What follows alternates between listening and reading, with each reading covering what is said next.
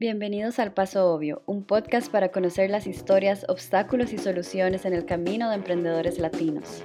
Entérate de casos de éxito, nuevas tecnologías, inversiones, consejos y mucho más contenido valioso para hacer crecer tu startup.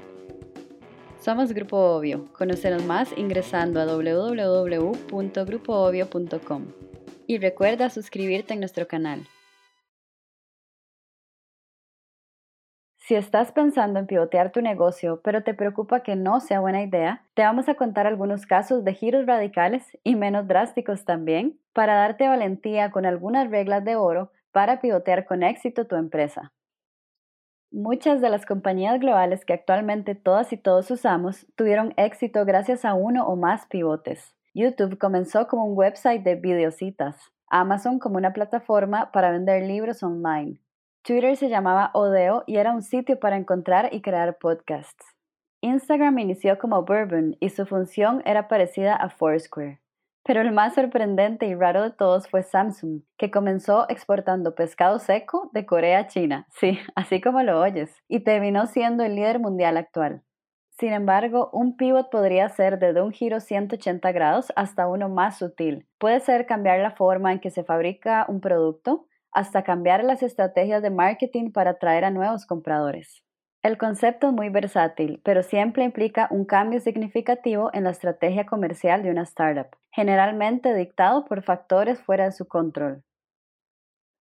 Pero vamos al grano. Hablamos con Luis Chicaiza, fundador de Dexon Software, una empresa que ha pivoteado varias veces y hoy es una exitosa marca internacional que le brinda soluciones de automatización, optimización y seguridad digital a muchos ministerios, gobiernos y empresas del continente americano y europeo, entre otros.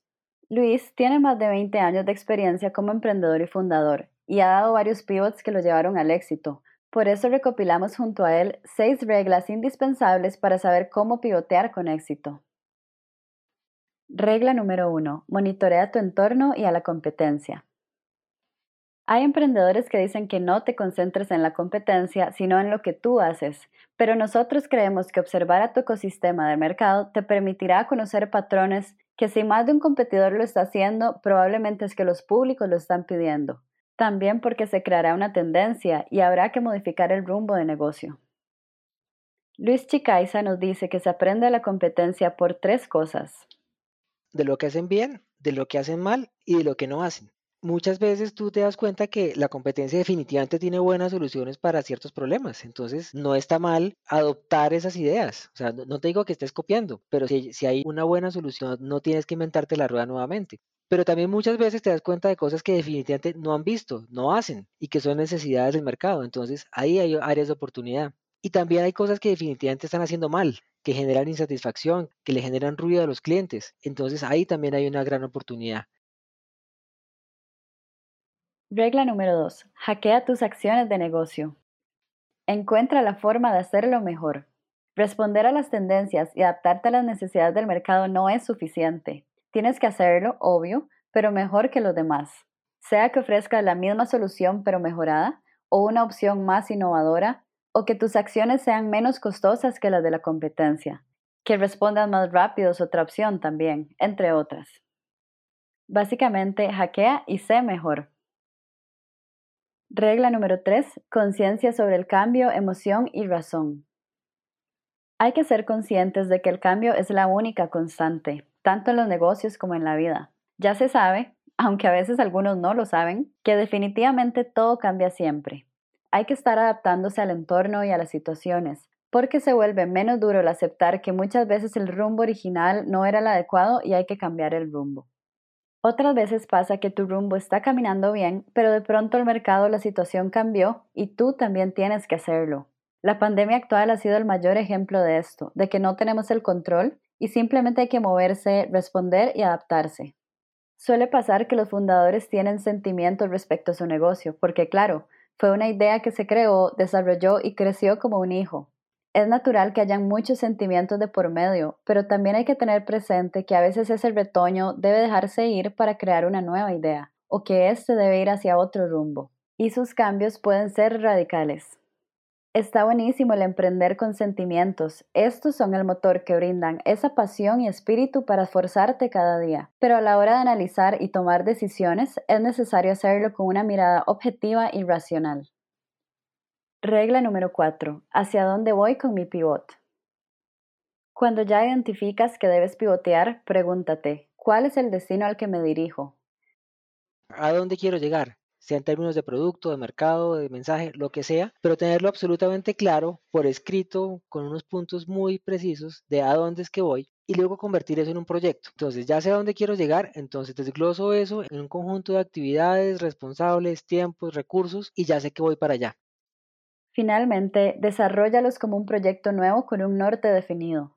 Parece innecesario decir esto, pero a muchos emprendedores les pasa que cuando ven que las cosas no están bien y deben pivotear, Simplemente lo hacen y exploran sobre la marcha, sin antes tener un destino claro, un plan y tener conciencia de que es un proyecto totalmente nuevo. Regla número 5. Plan de transición y satisfacción de compromisos. Claramente pivotear un negocio no pasa de la noche a la mañana. Se necesitan muchos elementos como recursos, tiempo, colaboradores, etc. No es tan fácil decir simplemente lo abandono todo y, tomo un nuevo rumbo, porque pues hay que mantener clientes que ya están, compromisos que ya están, proyectos que están generando caja de alguna manera. Entonces hay que mantener un balance entre el rumbo nuevo, bien identificado y asumido como un proyecto, y mi inercia que de alguna manera me tocará mantener durante algún tiempo mientras tengo ese nuevo destino al que me propuse llegar. No se puede simplemente abandonar todo lo que ya tienes. Se necesita un plan que te permita mantener temporalmente lo que ya has cultivado mientras llegas al nuevo destino. Debes tratar el pivoteo como una iniciativa, es decir, como un proyecto más de la empresa y no como tu única nueva estrategia. Imagínate que abandonas sin explicación a los clientes que ya tienes. Esto te causaría muy mala reputación y pérdida de clientes actuales y potenciales. No se les puede abandonar. Debes crear un plan de transición que pueda ofrecerles un cierre adecuado con nuevos servicios o conectarlos con otra empresa que les ofrezca lo que tú les brindabas o algún mecanismo que los deje contentos. Regla número 5. Reinventarse con la cabeza en la tierra. Ser realista y relativo pivot tiene que ser relacionado a lo que ya entendemos, a lo que ya conocemos y a lo que el cliente, que ya en un inicio confía en nosotros, más allá de decir, ok, quiero meterme en una industria 100% diferente, hago microondas y ahora que quiero hacer carros. Definitivamente no, solo Sony puede hacer eso y no le ha ido bien con los carros. Tampoco puedes pivotear y emprender en inteligencia artificial si no conoces nada sobre el tema.